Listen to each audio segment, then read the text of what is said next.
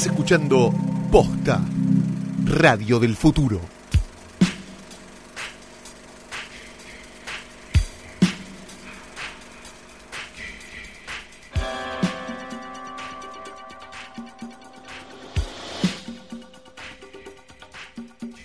Buenos días, buenas tardes, buenas noches, cuando le estén dando play a esta cosa que se llama Hoy tras Noche, el único y mejor y todo podcast de cine de posta.fm, que a Luciano le encanta que digamos posta FM. Sí, porque entonces así después la gente cuando hace una nota en algún lado Claro, dicen, escribe ¿En qué radio? Pa-? ¿En qué radio se escucha esto?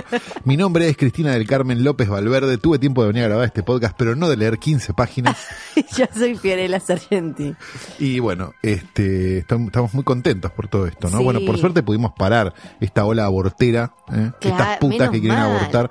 Así que estamos muy contentos desde acá. Pasaremos a poner nuestro logo celeste, porque tenemos que estar a tono de todo. Sí, nosotros, claro. hay que estar con el que gana. Obviamente, siempre, banderitas argentinas, Sí, vamos a sí, sí, poner viva la patria, todo. todo ya tenemos eso, los nenucos para empalar. Sí, sí, sí, sí, sí, ya está todo. Sí, así que bien, así que bueno, si aprobamos los nacimientos en los centros clandestinos de detención, ¿cómo no vamos a aprobar este los nacimientos ahora en Santiago del Estero? no? Pues claro que sí, sí. así que nos ponemos muy, muy contentos, este, y fuera de, de toda cosa vamos a hablar de este películas, ¿no? Porque Vamos a hablar de películas, sí, pero claro. eh, antes de hablar de el, el estreno que más nos interesó esta semana y de algunas cositas más, yo Sí. no traje este escritorio que me costó más que el, el- el feto gigante de, en dos partes traer hasta acá al pedo.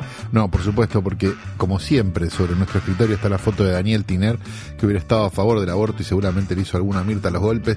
Está Rita Hayward, eh, que no sabemos muy bien a santo de que está ahí, pero la tenemos siempre. Siempre, este, Y tenemos el dibujo de Rita Hayward, tenemos el logo de Hoy tras Noche bordado por las laboriosas manos de una querida oyente y tenemos la foto de una mujer nacida en Hokkaido, Japón, el 10 de julio de 1938 y anochecida en 2011 en Reno, Nevada, Estados Unidos, nacida con el nombre de Tura Luna Pascual Yamaguchi. Qué buena época para nacer en Japón. Sí, para llamarse Yamaguchi, aparte 38 es Claro, perfecto, punto por caramelo eso, para nacer en cual. Japón, es este de las mejores cosas. Otra época, ¿no? Hablamos Sí. de Tura Satana, Claro. que quizás la conozcan por la canción de Babasónicos o quizás la conozcan por este una de las mejores películas de todos los tiempos, la película más feminista accidentalmente de la historia de la humanidad, que es Faster Pussycat Kill Kill. La película se llama Faster Pussycat Kill Kill porque a Ras Meyer le pareció que tenía todo lo que era necesario, un título de una película, que era Faster, velocidad, Claro, rápido, Pussycat, mujeres, Chicas, Kill tetas. Kill, violencia. Muerte, muerte. Bien. Este, Tura Satana empezó como bailarina exótica, era una persona que tenía un, busto prominente, vamos a decirlo de alguna manera, y empezó como bailarina exótica a los 13 años. Me fascina bastante el, sí, me fascina bastante el concepto de bailarina exótica. Sí. Que es como medio, como una stripper que baila otro tipo de música, no, no. Sí, tipo- no sabemos muy bien qué es lo que hace. Es exótica, claro. Baila, este, baila Richard Clayderman, ¿no? Claro, no te baila, no baila, no sé, este, ¿cómo se llama? Eh, Joan Jett. No. Viste que tiene, uno tiene el prejuicio de que la- las bailarinas, este, striptease bailan tipo I Love Rock and Roll de Joan Jett. Esa y, y, La de Britney. eh, eh, Purple Rain. Purple y la de- Rain, claro, tienen tres o cuatro. Tienen como tres o cuatro. Por lo menos las, las películas, los que no fuimos a un lugar de striptease, las películas nos dan ese prejuicio. Las películas y el bailando, ¿no? Y el bailando, Donde sí. cuando llegan a hacer caño y eso, son Sí, esas cinco son canciones. esas cinco canciones. Está, está la de Joe Cocker también, Sí. ¿no? Que la ponen un poco ahí. Sí, que es, es muy bueno. Me- lo que más me gusta del bailando es esa cosa como discriminatoria de que al caño llegan o las que están fuertes o las que nos vamos a reír. Sí. Y e independientemente de todo eso, no sé por qué estamos hablando de esto, pero no importa. Viste que en algún momento de todas las coreografías del bailando, en todo momento, hay un momento donde ella le pone la entrepierna en la cara al tipo. Sí, claro. Viste que pasa en todas las coreografías del bailando siempre. Que un par de veces ocurrió que a ella se le corrió la malla, me acuerdo con Sirio. Ah, bien. Porque son muy pequeñitas ¿Y las. se quejó el señor? No. Mm, me parece que no, no sé. Bueno, ok. Sí, Tura Satana. Tura Satana. Tura Satana fue un- una, la- la- una, mu- una de las, una de las musas, si bien la Sí. musa musa de Rasmeyer fue Kitten Natividad, que era la mujer con los pechos más grandes de la historia del mundo, este, que terminó casada con Rasmeyer y y, el mejor todo. nombre. Uno de los mejores Sí. nombres de la historia. Este, Tura fue junto con Ashi y la otra que nunca me voy a acordar del nombre, el, la protagonista de probablemente la película más importante de Rasmayer que fue Faster Pussycat Kill Kill. ¿Por qué está aquí? Primero porque todos deberíamos ver Faster Pussy Kill, una película donde tres mujeres se vengan de los hombres en el medio del desierto con los mejores encuadres de la historia de la humanidad. Punto. O sea, eh, eh, Ram Mayer encuadraba mejor que Scorsese. No era tan buen storyteller, capaz. Pero, de verdad, Sería- cómo encuadraba ese hombre no se puede ni entender. Es medio como la tatarabuela de Death Proof, ¿no? Es la tatarabuela de Death Proof y de un Para- montón. para es, la, hacer una es, la, es, la, es la madre de Switchblade Sisters. Sí. Si vamos a hablar en rigor, Perfecto, exploitation total, y Switchblade Sisters es la madre de Death Proof. Ahí está. Sería sí. como una cosa así. Este, exacto. Lo más lindo y la razón por la cual está en nuestro portarretratos, además de porque es una mujer maravillosa y que la vemos con locura y pasión, es que logró una cosa que nadie había logrado nunca con este Rasmayer. Rasma- a Rasmayer no le sacas un peso ni dándolo vuelta colgando un puente, ¿sí? Ajá. Y ella logró ser la dueña legal de su imagen. Sí. De, por unos vericuetos, no sé qué, no sé cuánto. Entonces, cada vez que Ras Mayer quería hacer algo con Faster Pussy de Kill Kill, por ejemplo, cambiarle el póster, le tenía que pagar más. ¿Y cómo Cada había vez- logrado eso? No sé. Ah, fue haber conseguido un, Nick Riviera, no, no, no, Sí. Nick Riviera era el doctor, el otro, Lionel Hutzer, el abogado. Sí. Bueno, este, y lo, y lo consiguió. Así que es por eso que la imagen de Tura Satana, que ahora está muerta y no la tenemos por qué pagar, la hemos finalmente puesto en nuestro portarretratos de hoy tras noche.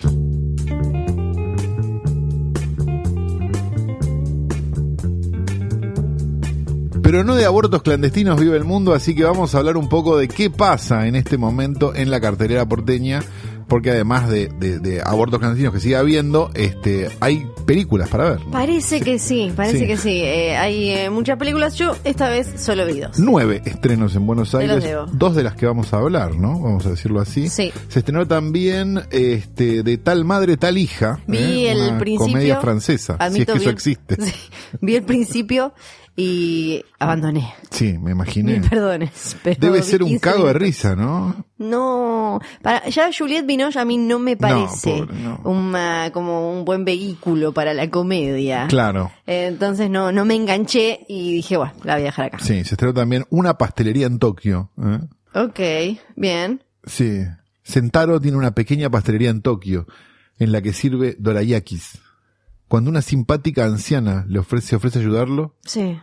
él accede de mala gana, pero ella le demuestra que tiene un don especial para la pastelería. Ajá. Gracias a su receta secreta, el pequeño negocio comienza a prosperar. Con el paso del tiempo, Sentaro y la anciana abrirán sus corazones para confiarse sus viejas heridas. Las ganas que tengo de verla. ¿Se dan ¿no? murra o no se dan murra? Yo espero que sea, claro, uno espera que sea como, ¿cómo se llamaba esa, esa mexicana que se cogían a la vieja, que era terrible? ¿Cómo se llamaba esa película? Este, pero parece que no. Se estrenó también Estación Central Zombie, ¿eh? que es una de terror y animación coreana. Vamos a, vamos a ordeñar Sí. esa vaca muerta Sí, que Estación Zombie Seúl se llama. llama. Sí, directamente Estación ya. Zombie Seúl. Es como- Que como, bueno, sí, listo. ¿Te acuerdas de esa que viste de zombie Sí, coreana? que estaba buena, bueno, no sé qué. Bueno, ahora tenemos 7000 más. Así Porque que que- pero deseamos- cuando se estrenó esa, les, Sí. les daba cosa, entonces le pusieron, ¿te acordás? Tipo, ataque zombie, ¿cómo se llamaba acá? Invasión zombie. o- Invasión zombie le Le pusieron, pusieron sí, como- exactamente.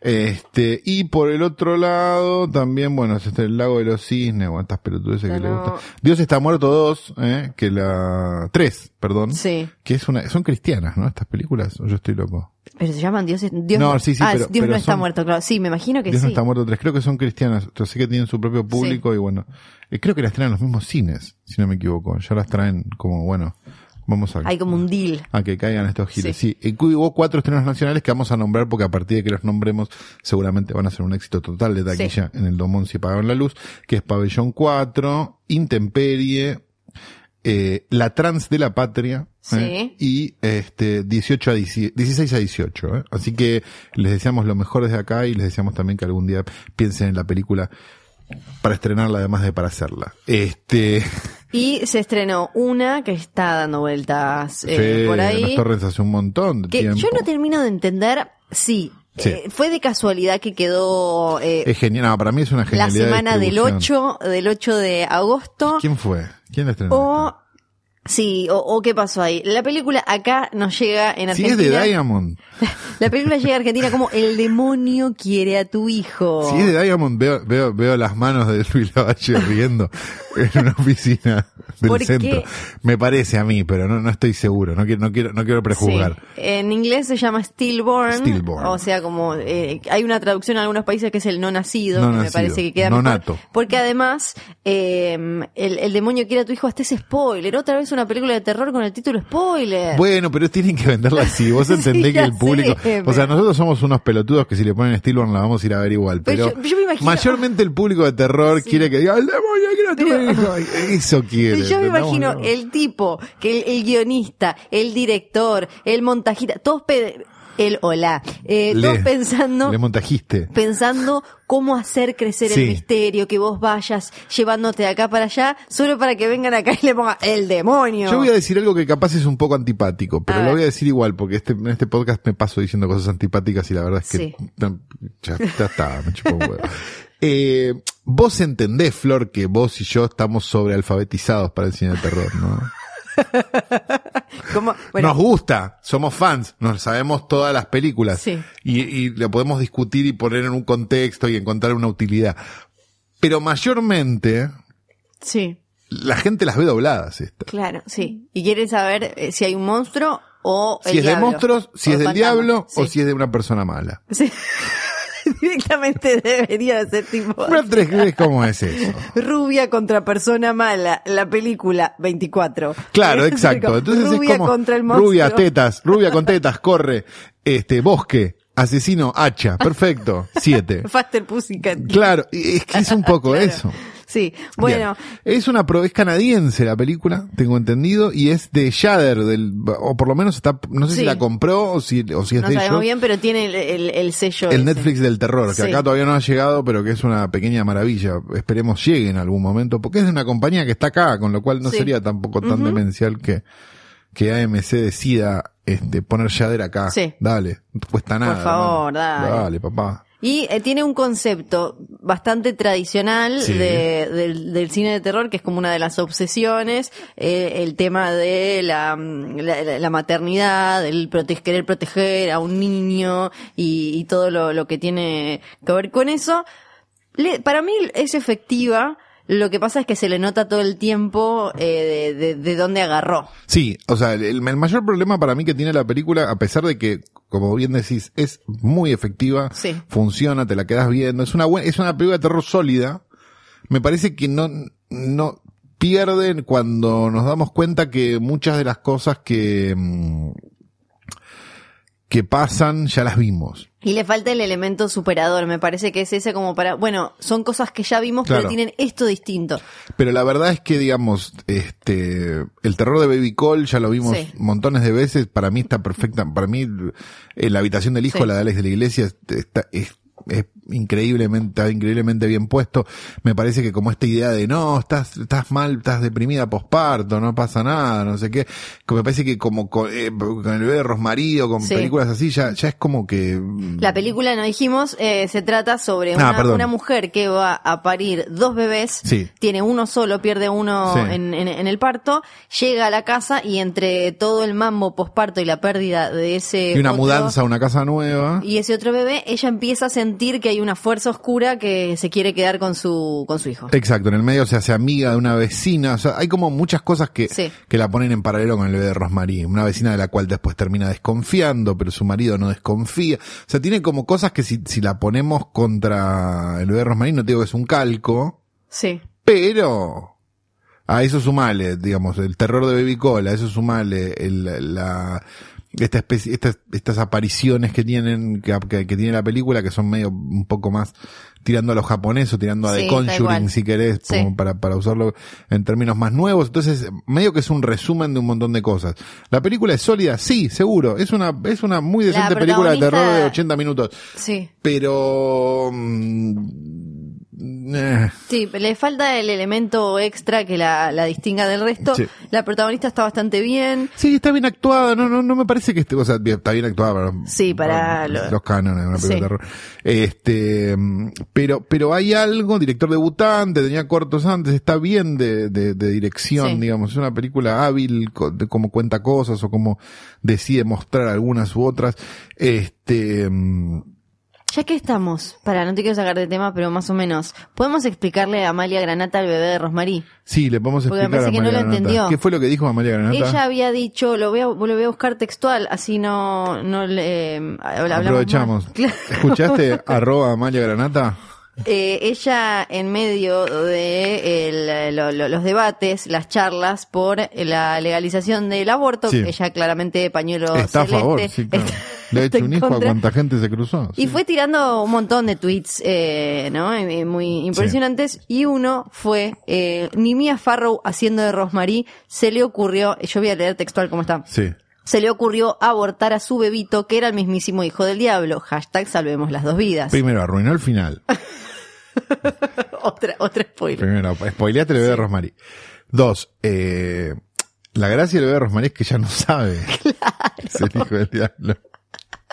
Es como, para empezar. Ella cree que, le, que esa gente se quiere robar a su bebé. Sí. No cree que el bebé es el diablo. Sí, eh, Podemos- Capaz no la entendió. empecemos de ahí. La gracia de la película es que ella empieza a sospechar que hay algo raro en su entorno. Claro, que por algo se interesan tanto, Sí. por algo no sé qué, por algo no sé no cuánto. entiende. Pero en realidad, Amalia, Sí. que debes estar escuchando este programa, este Siempre. podcast es escuchadísimo.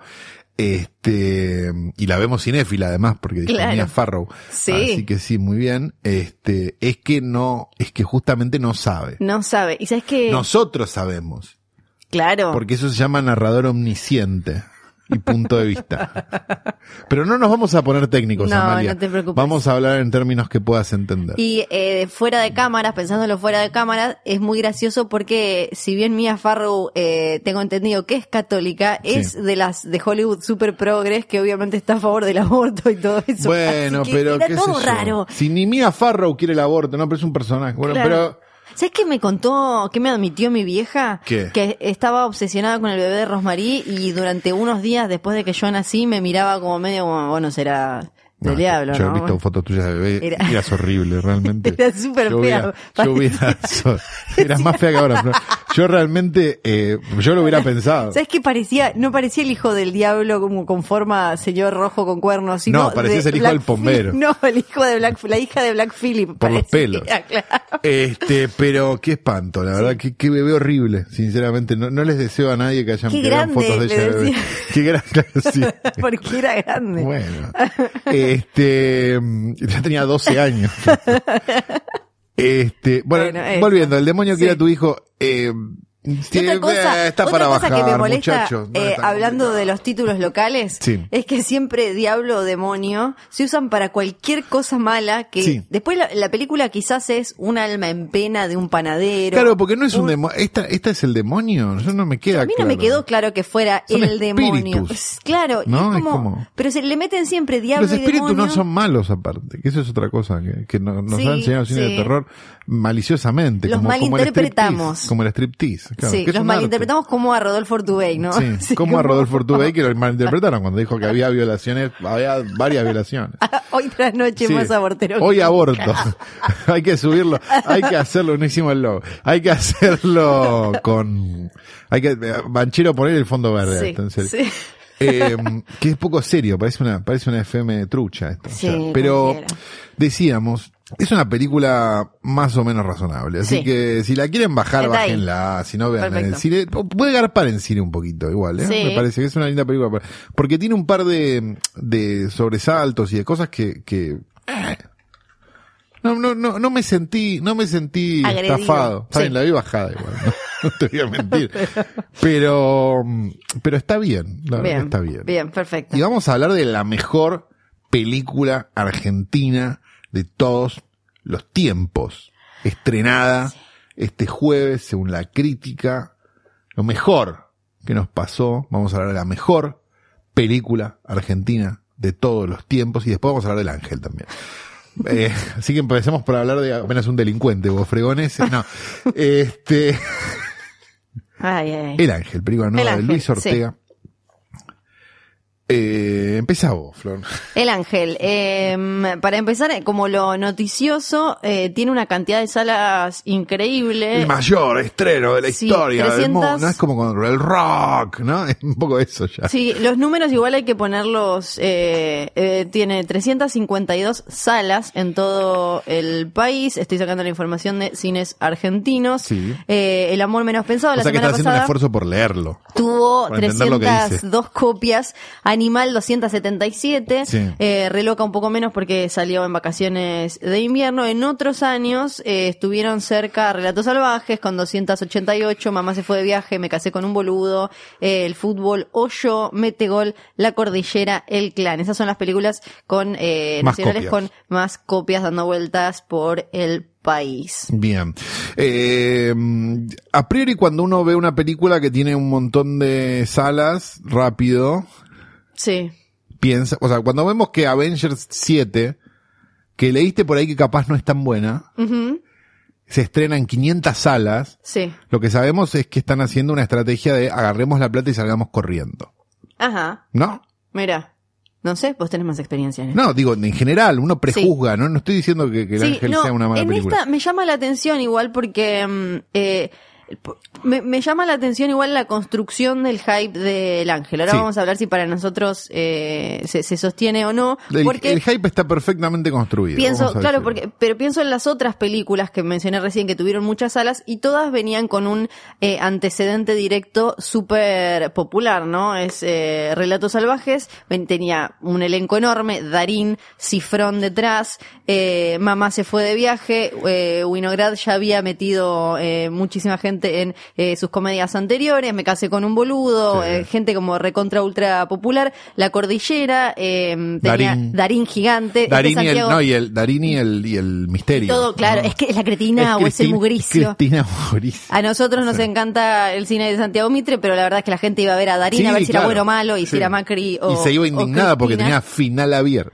Sí, El clan era la de Franchella haciendo de malo. Sí, claro. Y, y en esta, Franchella haciendo un papel increíble, una transformación total que incluyó Sí. no teñirse. en esta eh, tenemos, me parece que el, el hype, eh, en realidad la base vendría a ser el personaje, porque el, el protagonista es eh, eh, Toto Ferro, Toto es que le dicen, sí, ¿no? Lorenzo Ferro. Eh, Lorenzo Ferro, eh, El hijo de Rafa Rafa Ferro, que no es eh, conocido. no, es, de hecho el pr- pr- primer papel. O casi. Y es una película de Luis Ortega que, Que tampoco lo recontra remil conocemos. Lo conocemos de, de- Pero- Sí, pero lo conocemos más de la televisión que del cine, ¿no? Lo conocemos más del marginal que sus películas, que tiene varias, pero tampoco fueron increíblemente populares. Monoblog, Lulú, eh, no sé, Caja Negra.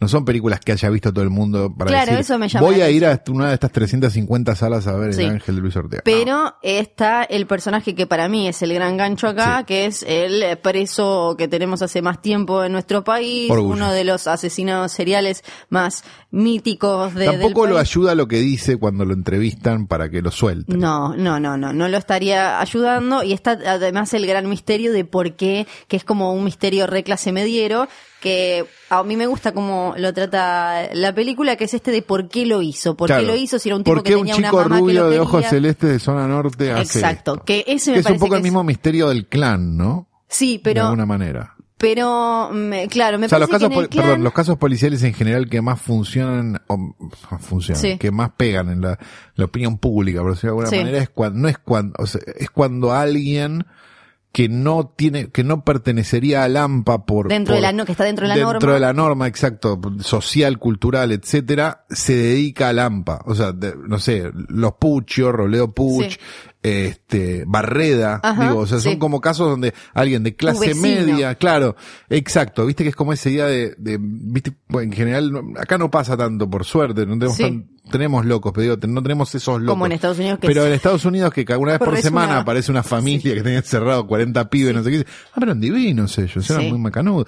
Eso es, me parece, lo que más este, hace que una opinión pública, al margen de que el caso de, Sí, tal cual. de Roblo Puch es súper interesante, este, funcione. Sí, para mí acá el, el, el tono o, o en realidad como la, la mínima diferencia que pienso con eh, el clan, con los Pucho que tuvo su momento en 2015, que tuvo historia de un clan, y el clan, que ahí estaba el morbo para mí de ver cómo funcionaba esta familia por dentro y acá es como un gran signo de pregunta porque es el pibe solo y eh, hasta incluso en las pericias eh, eh, apareció como diciendo que no se entendía por qué este chabón y es una de las razones por las que no lo dejan salir todavía porque él no se reforma pero en realidad no, no es que tiene eh, una psicopatía que tampoco está en un, eh, una institución mental encerrado. Claro, eso está un poco claro en el libro de, de Palacios, en quien se basa un poco esta película que creo Sí, que Palacios guión- también escribió un Sí, poco. con Sergio Con Holguín. Sí, Este, me parece que, que en el libro de Palacios uno puede a lo mejor inferir un poco más en, en, en la psiquis de, de Robleo Pucci, no digo entenderlo, pero digo como tratar de, de decir, Sí. ah, acá pasa esto, esto, esto, hay algo latente de este lado, de este otro. Eh, para mí, la película es muy correcta, estamos todos de acuerdo, digo, o sea, es- la foto es increíble, el sonido es increíble, la dirección de arte Sí. es bárbara, estamos todos de acuerdo. Ahora, a mí me da la sensación de que, de que no tiene, no tiene, no tiene alma. Ujú. O sea, como que las cosas pasan, suceden. Me- hizo Sí. acordar mucho al, al, al, al, al cine Villiquen ese de los 80 de, de, de Ayala y Olivera, las de Aries. Tipo como, no sé, pasajero de una pesadilla. sí. O, o mismo La Noche de los Lápices, digo, como, como esas películas donde, bueno, este hecho histórico sucedió de esta, de esta y esta manera, nadie demuestra ninguna emoción, nadie es ningún personaje. Sí.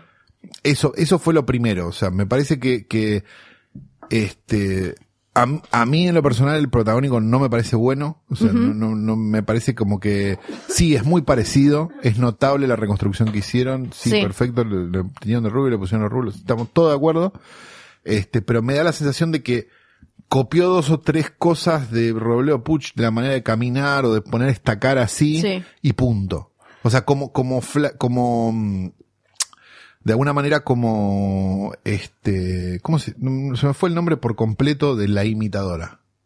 La imitadora, ¿qué imitadora? La imitadora. Fátima Flores. Fátima Flores. Del mismo modo que Fátima Flores encuentra algo en la expresión facial Ajá. de Carmen Barbieri Sí, y la imita. ¿Se entiende? sí, O sea, ¿es Fátima Flores la mejor actriz de todos los tiempos? No. claro. Eh, Entonces hay como una diferencia entre imitar y actuar. Hay una diferencia entre hacer el personaje y ser el personaje. Me parece que, que la- la- las grandes actuaciones son el personaje y las actuaciones normales, por decirlo de alguna manera, son hacen del personaje. Sí. Entonces, eso, eso es lo que, lo, lo que más le, le- reprocho a la película. Si bien la película está bien, digamos, no, Sí. no, no, no tenemos nada para decirle a la película, me parece que, o sea, mata a alguien, no me importa. No, no, no me importa. Tiene una, hay algo latente de amor con el amigo, no me importa. Pa- Para mí, el, O sea, es lo como que, que todo contra- sucede, pero no, no hay, no hay, no tiene esa, viste que los, no, ve- viste que los yankees tienen como esa cosa de que vos, no sé, el tipo tiene que ir al correo y vos estás con el culo a cuatro manos Sí. o el tipo tiene que llegar al correo, es una boludez. No pasa en esta película. Sí. Y pasan cosas mucho más urgentes que el tipo tiene que ir al correo. Entonces hay algo en las actuaciones, hay algo en la, en la dirección, hay algo en el tono y en, en la forma que hace que está todo bien, porque digo, la, la reconstrucción de época es impecable, porque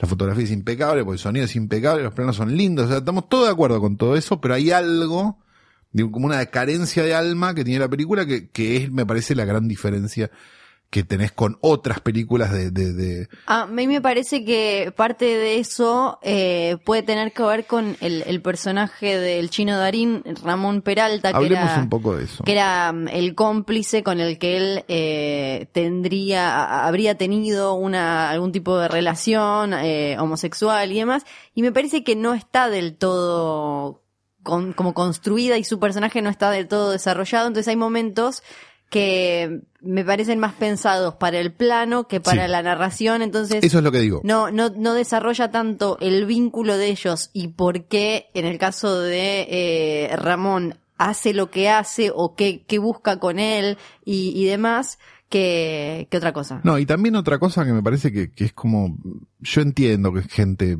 importante en el mundo del, del cine y de la televisión, estamos todos de acuerdo. Ahora, ¿no hay otra mamá para un criminal Sí, en un momento es muy que no sea Cecilia Roth?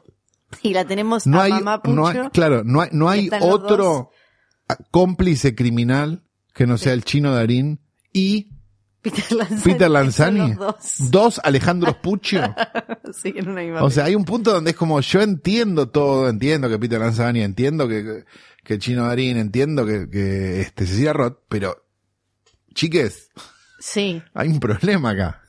Sí, eh, es como ya medio un vicio poner. Igual el personaje de la madre sacando a la actuación de Cecilia Roth, me- que, que igual está bien y qué sé yo. Sí, la- más es- vale, yo no, discuto, No, están no, no, todos es bien. El tema de la, la creatividad a la hora del casting, pero me, me parece súper interesante el personaje de la madre con este mambo de negación que tenía, tipo madre de clase media, que el hijo se le está desbandando. Pero ¿qué tienen que y- hacer después? Lo que pensaba es que tendrían que hacer el caso Barreda, Sí. ponerlo a Franchella, a hacer de hacer, Barreda y ponerle a Cecilia Roth. Así la mata y ya puede hacer otro personaje.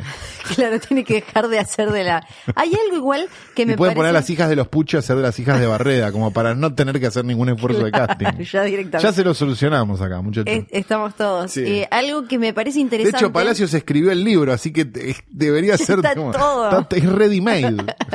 Eh, es que em, tanto como con la obsesión que hubo en 2015 con los Pucho y ahora con eh, Robledo Puch, es esta especie de revisión de estos episodios eh, tremendos, oscuros de los años 70 que no tienen que ver tan directamente con eh, la, la dictadura como podría tener, como podría ser, no sé, la noche de los lápices, No, que es claro. directamente, pero que también son como hijos Son de un primos. momento. Sí, claro, sí, le- los en- secuestros, de- sobre todo Sí. la, la época de los secuestros de Pucho. Claro, el Pucho eso, es un ¿no? poco más cercana a la, la relación por... Sí, además que la cercana relación, digamos, como esta idea de la mano de obra desocupada y unas cosas. pero- Cosa con la que, perdón, el Sí. cine argentino se ocupó en algún momento, con los días de junio, con hay unos Sí. tipos abajo, con Gracias por los Servicios, películas de lo que se llamaba la paranoia alfonsinista, Claro. que duró entre el 84, 85 de cine nacional. Y ahí Después no, nomás. no, no estuvo más. Porque en El Ángel aparece, o sea, todo el tiempo, no, no es la Argentina en la que vivimos hoy, entonces está como por detrás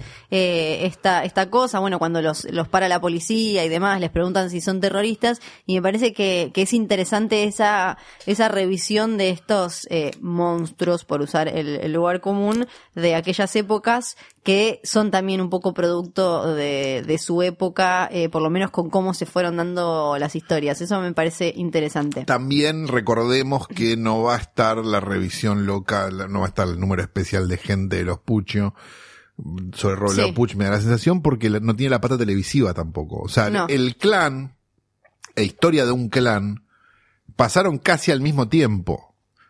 Entonces, el medio que mm, se ayudaron Sí. de alguna manera. O sea, la, Sí. la obsesión seguía dando vueltas. Exacto, duró más tiempo. Me parece que con una película Sí. es Lo un que poco más tiene complicado. Robledo Pucho es que cada tanto sale como titular porque Sí, dijo dijo alguna algo. cosa sí. alguien si dijo- salgo lo mato a Mac. Sí, Claro, eh. Bien, Robledo, sí. Algo que me parece que me, que me gustó, que marca la película, quizás eh, coincido en que lo más difícil debe haber sido eh, agarrar un pibe que recién está empezando, que es súper chico, y tirarle una película encima. Porque no, más vale, es muy película- meritorio lo del pibe. Yo no digo que no, eh, no estoy diciendo, ah, el pibe es un horror, no, estoy diciendo... Sí, sí, sí, no. No, no, no, le falta eso que, que para mí, de vuelta, esto son opiniones Sí. personales. Me ¿no? gusta que eh, lo que Estaría bueno que, la crítica tenga una opinión personal, porque, digo, da la sensación de que está cartelizada. Yo hoy me metí en, en ese, en ese nomenclador de Sí. críticas y están todas en el mismo número. eran, todas, eran todas muy, que era ocho le dieron- sí, sí, sí. Eh, lo, lo que sí me es gustó llamativo. Es que la película no fuerza para mí una respuesta a por qué él hacía. Es como que te plantea eso. No creo tampoco, igual eh, en, en, en hoy tras noche no, no creo que tengamos eh, que andar eh, aclarando esto, pero no creo que glamorice a un asesino serial No, sí, ninguno de todos esos pedos que ya No. se empezó a hablar y que se habla todo el tiempo con Scorsese o con Tarantino. Me gusta que desde un principio te pone Pero eso es un pensamiento medieval. Ah, no, pará. Sí. para eh, es que al toque te muestra la película que él está como en otra frecuencia incluso de sus pares eh, de, de- de sus colegas criminales Sí. como que él tiene otro registro moral Quizás después me pareció que el guion no lo sabe llevar tan bien a eso, como cuando él eh, quiere meterse con esto de que él no cree en la muerte, pero queda medio como una frase suelta y, y no termina de ser del todo explorado, que él dice como, no, para, hablemos, para mí no están muertos, porque, y, y como Sí. que tira un par de frases sobre la vida y la muerte, él que después no leí el libro de Palacios, pero entiendo El que, libro es interesante. el que él libro tiene como todas unas teorías sobre la vida y la muerte Sí. Particulares, eh, pero sí me gustó que desde un principio te lo muestren como que él está en otro eh, en otro plano y no fuerce del todo una respuesta que no sé si el libro con qué teoría juega de por qué hizo lo que hizo. No, habla bastante, el libro se sostiene bastante sobre la noción esta del, de- de- del romance. Claro, y de la Digamos, cuestión sin que, está, que, sin que Rolopus nunca hable Sí. tampoco. Está presente la idea algo como de maricón y Mm. como de querer darle un tipo, pero a la vez me van a decir puto y como esta vergüenza y tensión y todo eso. Sí. Eh, a riesgo de que esto se convierta en, en puan, ¿no? Y que se materialicen dos panes de- rellenos acá sobre con la un montón mesa. de orégano, tiene Sí. demasiado orégano. Este, po- quiero esbozar una teoría, Sí, que es la ver. siguiente. Claramente, El Ángel es una buena película, Sí. digamos, que uno puede tener sus bemoles, pero digo, no, Sí. no, no es una mala película de ninguna manera, no es Bañero 5, No. Ni, ni nada que se le parezca. pa, pa, pa, pa, pa, pa. Ahora, ¿no es ya un género en sí mismo? La película con elenco multiestelar, dirección de arte que ya sabemos cómo es, y, y, digamos, de- se va entendiendo más o menos lo que estoy diciendo, que bacanes, Sí, que los críticos que después le ponen 8 Ujú. este, dicen que aplaudieron de pie, no hay, no hay una Sí. foto, no hay nada nunca. Eh, y todos, viste, poniendo en Instagram. eh, ¿No es parte de un proceso industrial ya? sí, a mí me, me, me parece que sí, que así como tenemos la el comedia... thriller tele, tenemos la comedia, Sí. la comedia de, de, de Patagonic, Sí. digámoslo así. Tenemos el thriller Telefe y tenemos esto, que es la que que podemos es mandar al animal, que es que esto, que por- es sí. este un, un, po- un poco relatos salvajes, eh, un po- digo, eh, ¿no es un poco eso? Sí. ¿Y no deberíamos tener un cine argentino también? A Bueno, eso voy, digo, porque es como, me da la sensación de que le- las películas que terminan, lo, lo hemos hablado mil veces, digo, las películas que terminan yendo al Oscar, por decirlo de alguna manera, Sí. son las películas que más americanas parecen. ujú, Digamos, y muchas veces cuando uno ve, dice, ven el año de tal cosa, mandamos tal, ot-", viste que está esa indignación, porque, claro, hay películas que evidentemente son mejores que otras, digo, por más que esta sea más lógica para el Oscar. Sí, Entonces, me pasa eso, que digo, no sé si se termina de entender lo que estoy sí, sí, planteando. sí, sí. Pero, pero, mm, pero, pero eso, digo, como una noción de, y que, mm, porque viste que es como la película más importante argentina del año.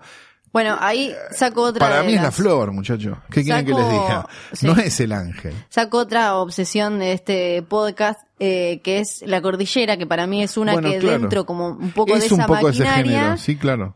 Pero lo Pero llevó hizo para otro algo lado. distinto. Se arriesgó con eso. Exacto. Es una película de Darín que lo usa Darín de una manera Sí, completamente sí, sí. distinta Claro. eh, eh, y no en el sentido de eh, el clan de lo, lo puse le, puse canas a Franchella y lo hice hacer de un asesino, Sí. sino de una forma como mucho más elegante y rica. Me parece que eh, es un ejemplo de cómo dentro de esa estructura y maquinaria que tenemos ahora de, de estas grandes películas que son las serias del cine nacional, Claro. podés hacer, podés jugártela un poco más. Por eso es que, por eso que dividió tanto las aguas, eh, y, y estas me parece que no dividen tanto. De última es como, eh, la, la- gente os interesa o no se interesa, pero en en general no van y salen indignados. No, no, no, claro que no. Pero puede haber un peligro, Sí. esto lo pongo muchas, lo, lo sostengo así como con muchas pinzas lo que voy a decir, pero puede existir un peligro de que estas sean las únicas películas viables para Claro. hacer de cine argentino, y es un problema. Claro. Sí. Porque si hacemos esto, no vamos a tener otras que capaz que están buenas también. Sí. Porque esto no deja de ser un cine industrial.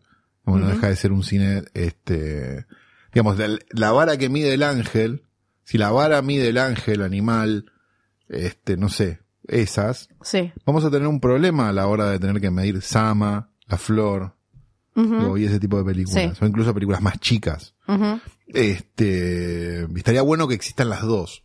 Y Me da Claro. la sensación que, que por cómo se están llevando las cosas, Estamos yendo para. estamos yendo para esto y nada. Claro. Entonces, eh, estaría bueno que, que personal idóneo tome cartas en el asunto por de una vez por todas. Personal idóneo, ya había tomado personal idóneo las cosas, pero le hicieron una cama. Bueno, Firma niñita. sí, este, así que nada, eh, el ángel, muchachos, no sé, vayan a verla al cine.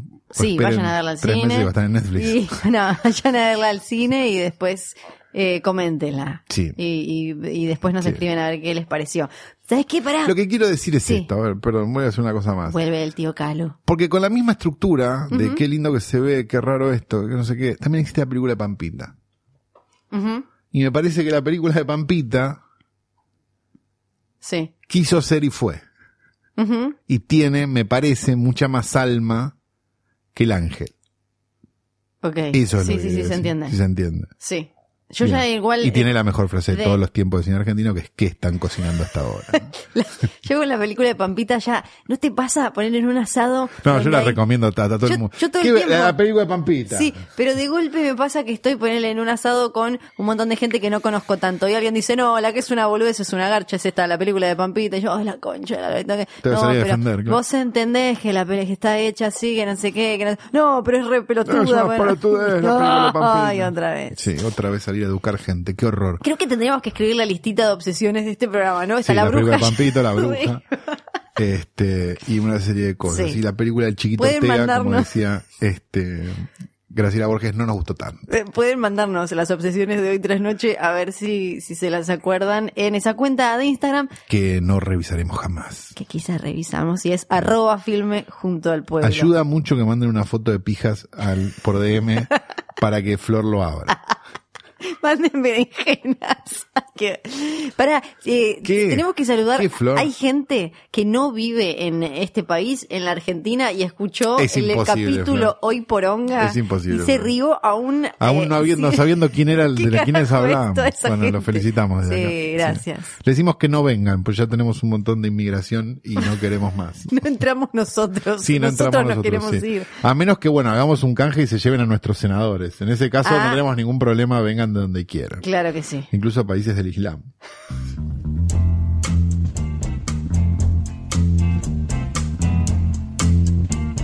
Desde la tierra donde la gente votó bastante a favor del aborto, llega la No, pará, pará, pará. No, siete, no, ocho, nueve, y el señor este que se parece a Torri no.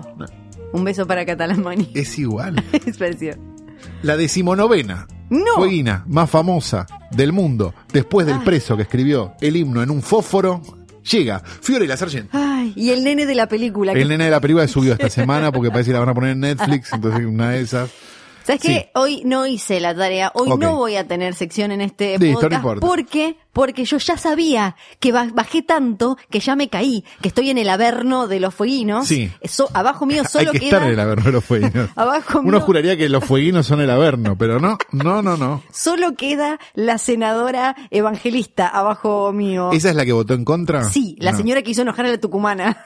No me acuerdo. Estamos hablando... No, yo, hay- hubo, hubo dos horas que tuve que ir a buscar algo al centro Sí. y no y me pe- perdí cosas buenas, me Bueno, parece. como tuvimos efectivamente dos senadores fueguinos eh, que se lucieron en el debate. Sobre todo el que se parecía a Torri. Me pareció espectacular el señor que se parece a Torri. El señor que se parece a todos. Me dijeron que era corredor de TC. Sí, claro que sí. Ah, era todo re serio. Julio César Catalán Ese, Mañi. ese, ese Sí. señor. Eh, sí, le mandamos Muy un beso. serio. Hablaron muy bien, Nato Ojeda fue el otro. Entonces, ¿qué pasó? ¿Qué pasó? Me empezaron a llegar un montón de mensajes de oyentes de este podcast que decían, pobre Flor, cada vez Sigue cae bajando, más sí. en el ranking de fueguinos. Excelente. Así que yo hoy, en, en rechazo, en repudio total Y porque a estuviste esto, hasta cualquier hora queriendo abortar y no te dejaron. hoy no preparé nada. Bien. Así que vamos a pasar directamente a que vos me presentes a mí, ¿no, Flor? Claro que sí. Bien. Llegó el momento, llegó la hora de abrir las puertas verdes, aborteras de El videoclub del tío Calu. Hola, hola, el verde es por mo igual, pero Sí, bueno, no sí, vamos nada, a aprovechar, vamos a aprovechar el viento de cola de los tiempos y nos vamos a poner de ese lado. Eh, voy a, voy a variar un poco esto, va- va- no, va, no va a ser Bioclub de Calo. ¿eh? Ajá. Tenía ganas de hacer los giallos di Calo. ¿eh? Ok. Que es como, voy a presentar películas, no necesariamente giallos, pero sí películas italianas. Este, y vamos a, de golpe se me hace como que va a ser una situación medio como ese tío que te recomendaba cosas que no daban del todo para tu edad y de golpe tus viejos se enteraban como, ¿qué Sí. te recomendó esto? El tío no sé cuánto. que vamos a recomendar una película Chanchito. que volví a ver ayer y que me hizo muy bien porque no la veía hace un montón de tiempo y que no te voy a decir que es una buena película, porque no te voy a engañar, pero es una película que está bastante bien y que es muy divertida, Ajá. así que se las voy a recomendar ampliamente. La película tiene las actuaciones estelares de Franco Nero, Keoma, Sí. eh, para los que no sepan este de qué estamos hablando, googleenlo muchachos. De hecho aparece con la mano este rota gran parte de la película porque se había se la había roto filmando Keoma pegándole a un caballo. Dicho Otros tiempos. otra época, muchachos. Y este el que este Corinne Clery, una actriz y el querido David Hess, ¿eh? de Last House on the Left. Esto es un dato Ah. para nadie, pero para mí es un dato importante. Perfecto. Es del año 77, la pueden encontrar en Sí. internet con el título de Hitchhike, ¿eh? Hitch-Hike, Sí. que sería hacer dedo, o la pueden buscar en su título italiano, que para mí es uno de los mejores títulos de la historia, que es Autostop Rosso Sangue. ¿eh? Perfecto. Así que, ok. que sería algo así como haciendo dedo rojo sangre. Sí, me gusta, me gusta esa cosa de rojo sangre para todo. Para todo, exactamente. Venecia Siempre, Rojo Shocking. ¿no? Bueno, ese tipo de cosas. Eh, cuenta la historia de una pareja que está cruzando el país, Italia, Sí. por más que nos quieran hacer creer otra cosa, Italia. Este, y se cruza con un, este, mm, que, un tipo que les hace dedo, y los empieza a llevar a punta de pistola para que lo, los obliga a punta de pistola que los lleven a un lugar Ok. y empiezan a negociar una serie de cosas y demás. Es una especie de road movie donde uno, no sé si vieron esas medio chotas tipo California, ¿se acuerdan Sí. de ese tipo de películas? Sí. Bueno, es como una madre de esas películas puesta con un nivel de demencialidad absoluta. La película es de Pascual y Festa Caspanile, que capaz no te suena, pero Pero el nombre es, es como salido de un generador automático de nombres. Parece sí, exactamente, pero es el guionista de Rocco y sus hermanos, por ejemplo. Ajá, mira. ¿no?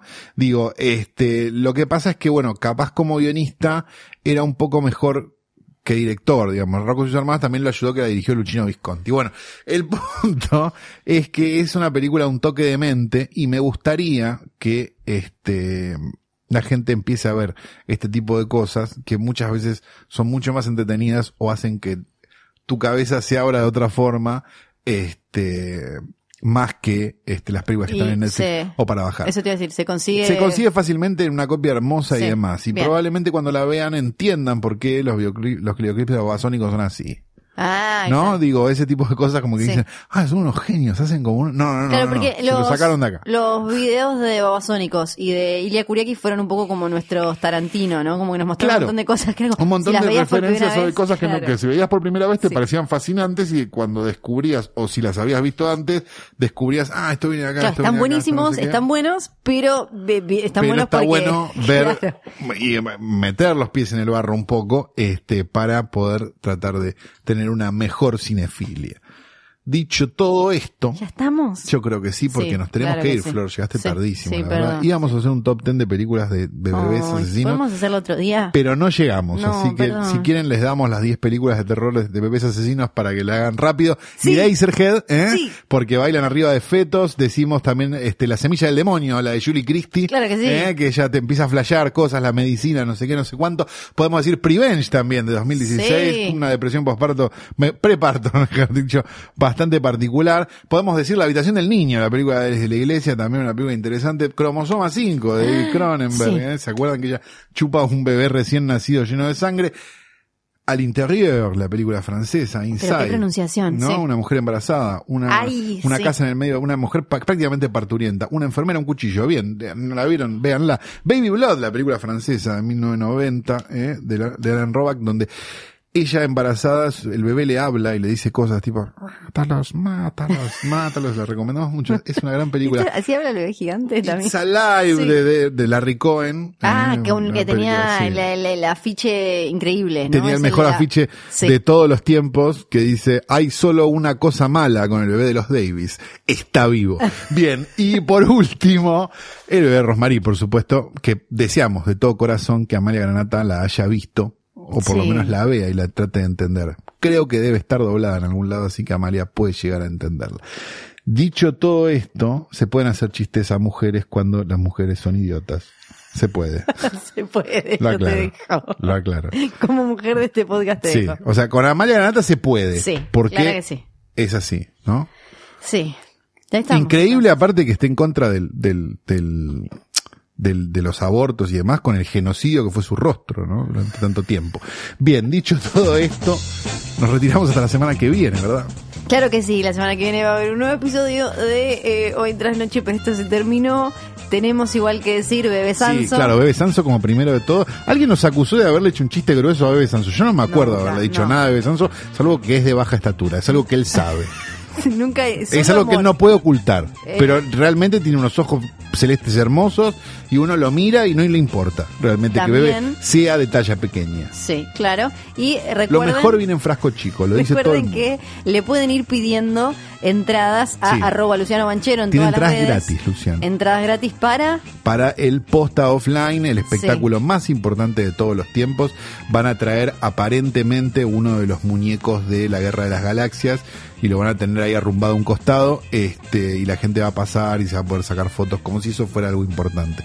Y después, bueno, si no pueden traer el muñeco de la Guerra de las Galaxias, me dijeron que va a haber otra gente disfrazada de la Guerra de las Galaxias. Ya hay varias personas del universo de posta que se estarían probando los disfraces. No podemos dar todavía los nombres. Pero, este, bueno, Va a ser- es un evento Flor va a ser de. Chubaca, no, Sí. no lleva directamente disfraz. este, y Luciano va a ser de Princesa Leia, tampoco lleva ningún disfraz. Dicho sí. esto, este, decimos que este programa fue grabado en Radio en Casa, radioencasa.com, Johnny, Nico, Nico y John, que cuando hago las preguntas de Instagram, porque me pagan un montón de guita, me este, preguntan si Nico o John o John y Nico. Es una de las preguntas que más me hacen. Y no la contesto porque tengo miedo de herirle la susceptibilidad a alguno de los dos. Y además no podés porque ya dijimos, están tan abotonados siempre que Exacto, como no hay forma de solo. distinguirlos. Es No. como, es que son una misma persona. Exactamente, sí. Ah, lo que varía es quién está arriba de la estatua ecuestre, ¿no? Dicho todo esto, Ahora sí. nos retiramos hasta la semana que viene. Mi nombre es Betty Rosqués de Alperovich. Yo sigo siendo Fiorella Sargenti. Chao.